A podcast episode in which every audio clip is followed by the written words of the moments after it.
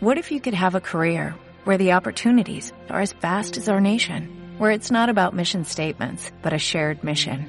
At U.S. Customs and Border Protection, we go beyond to protect more than borders, from ship to shore, air to ground, cities to local communities. CBP agents and officers are keeping people safe. Join U.S. Customs and Border Protection and go beyond for something far greater than yourself. Learn more at cbp.gov/careers.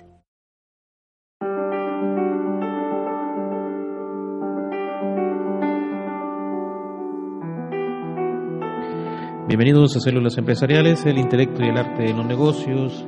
Bienvenidos al podcast número 16 de la serie de Desarrollo Sostenible, donde estamos analizando las modalidades de producción y consumo sostenible.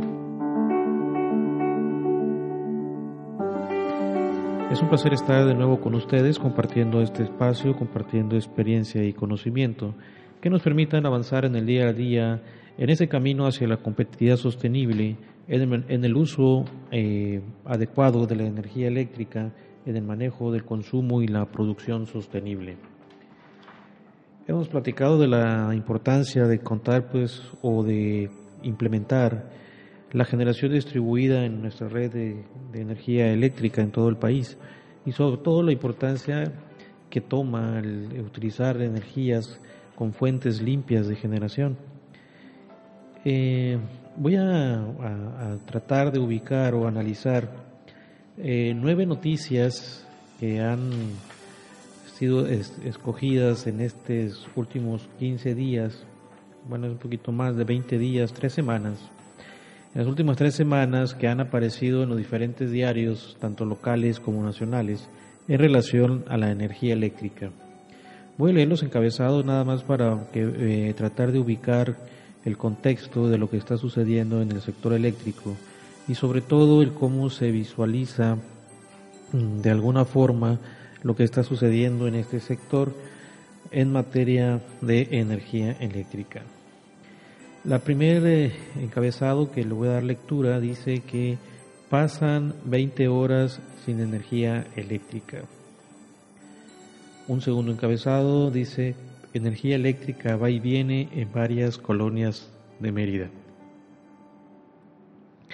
Reportan cortes de energía eléctrica en la zona norte.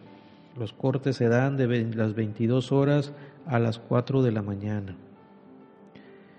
El Estado de México es el que más consume energía eléctrica.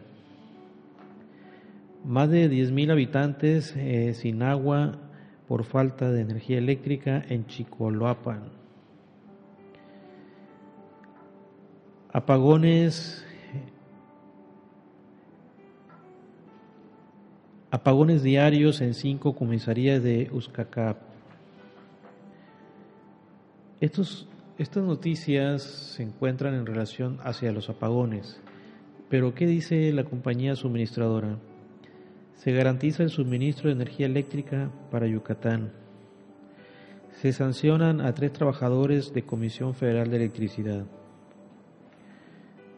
estas dos noticias eh, las emitió o las generó la fuente a través de, la compañía suministradora que es Comisión Federal de Electricidad, la empresa productiva del Estado.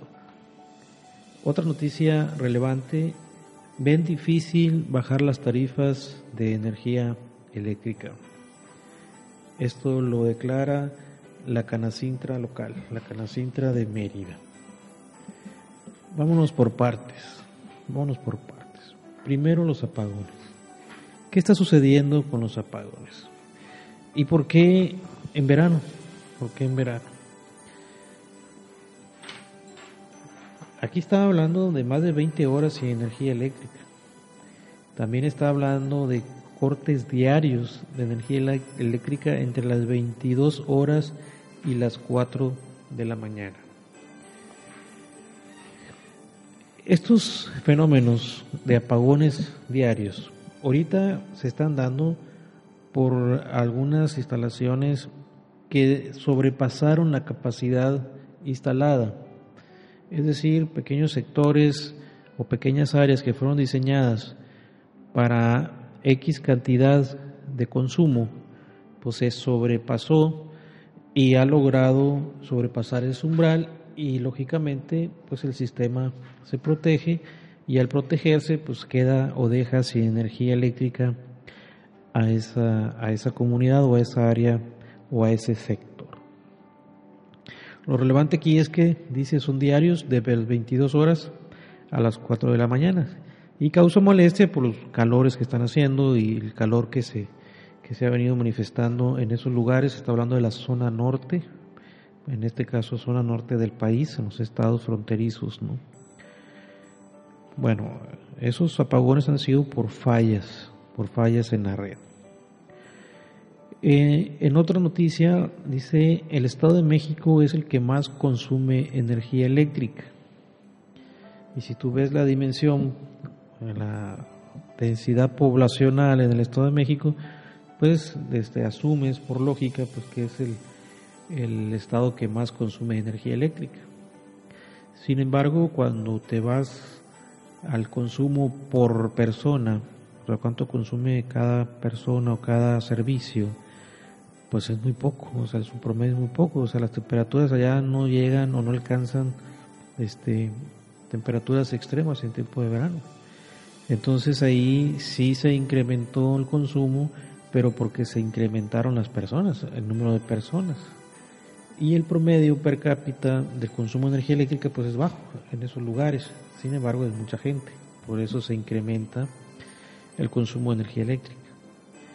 Caso contrario, en los estados con altas temperaturas en verano, pues hay poca gente, Baja California la densidad poblacional es pequeña, en la península de Yucatán también, en algunos lugares del, norte, en Chihuahua, en Sonora, pero eh, la densidad es poca, la gente es poca, pero consume más, porque ahí los aires acondicionados, los refrigeradores, o sea, requieren o demandan más energía eléctrica por persona. O sea, menos personas, pero sí más consumo eléctrico. Y luego nos vamos a que 10.000 habitantes se quedaron sin agua por falta de energía eléctrica. Aquí fue una falla, pero en este caso de un motor eléctrico, en este caso de la bomba de agua, eh, que se quemó.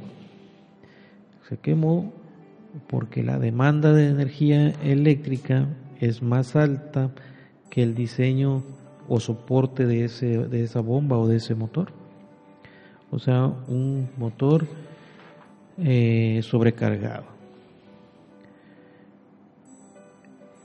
Como les comenté, estas fallas o estos apagones que están plasmados, estos fueron capturados de diarios locales y diarios nacionales. Mm, no, menciono la fuente porque ahorita no, no, viene al caso establecer de dónde, dónde viene. Aquí lo que quiero eh, pues manifestar o poner en el plano del análisis es que son fallas del sistema, fallas de la, de la infraestructura, o sea, del, de las instalaciones eléctricas, de la red de distribución. Entonces podemos decir, uff, qué alivio. ¿Por qué? Porque son fallas de la compañía suministradora que no da mantenimiento, que están viejas las instalaciones y que todo eso. Sin embargo, debemos hacer un alto y hacer conciencia, a ver qué está sucediendo. ¿Por qué se sobrecargaron las líneas? ¿Por qué se sobrecargaron y a la misma hora? ¿Por qué esas líneas no soportaron eh, esa alza de energía o ese pico de demanda sobre todo esa hora? ¿O por qué se quedó tanta gente sin energía si fue un apagón, o sea, si fue un, un este, una eh, acción de protección al propio sistema. Entonces, esto nos lleva a dos cosas. Equipos eh, sobrecargados, o sea que están ya al límite de, de, la capacidad para la cual fueron diseñados y aún así se siguen utilizando, siguen utilizando, llega el punto en que se queman y en esa afectación, en, el tiempo que se lleva cambiar o reemplazar ese equipo, pues todo ese tipo se queda sin energía eléctrica. Pero en el otro, en un equipo que se protegió en la red, en la red de distribución, pues cuántas personas quedaron sin energía, ¿por qué tantas? En este caso estamos hablando de un diseño de una, de una red de distribución que abarca a muchas personas. Esta es una cápsula más de células empresariales, el intelecto y el arte en los negocios. Síganos en Twitter, síganos en Facebook y en nuestra página web castorservicios.mx. Mi nombre es Luis Castro, ingeniero industrial en eléctrica y director de, de Castor Servicios Integrales.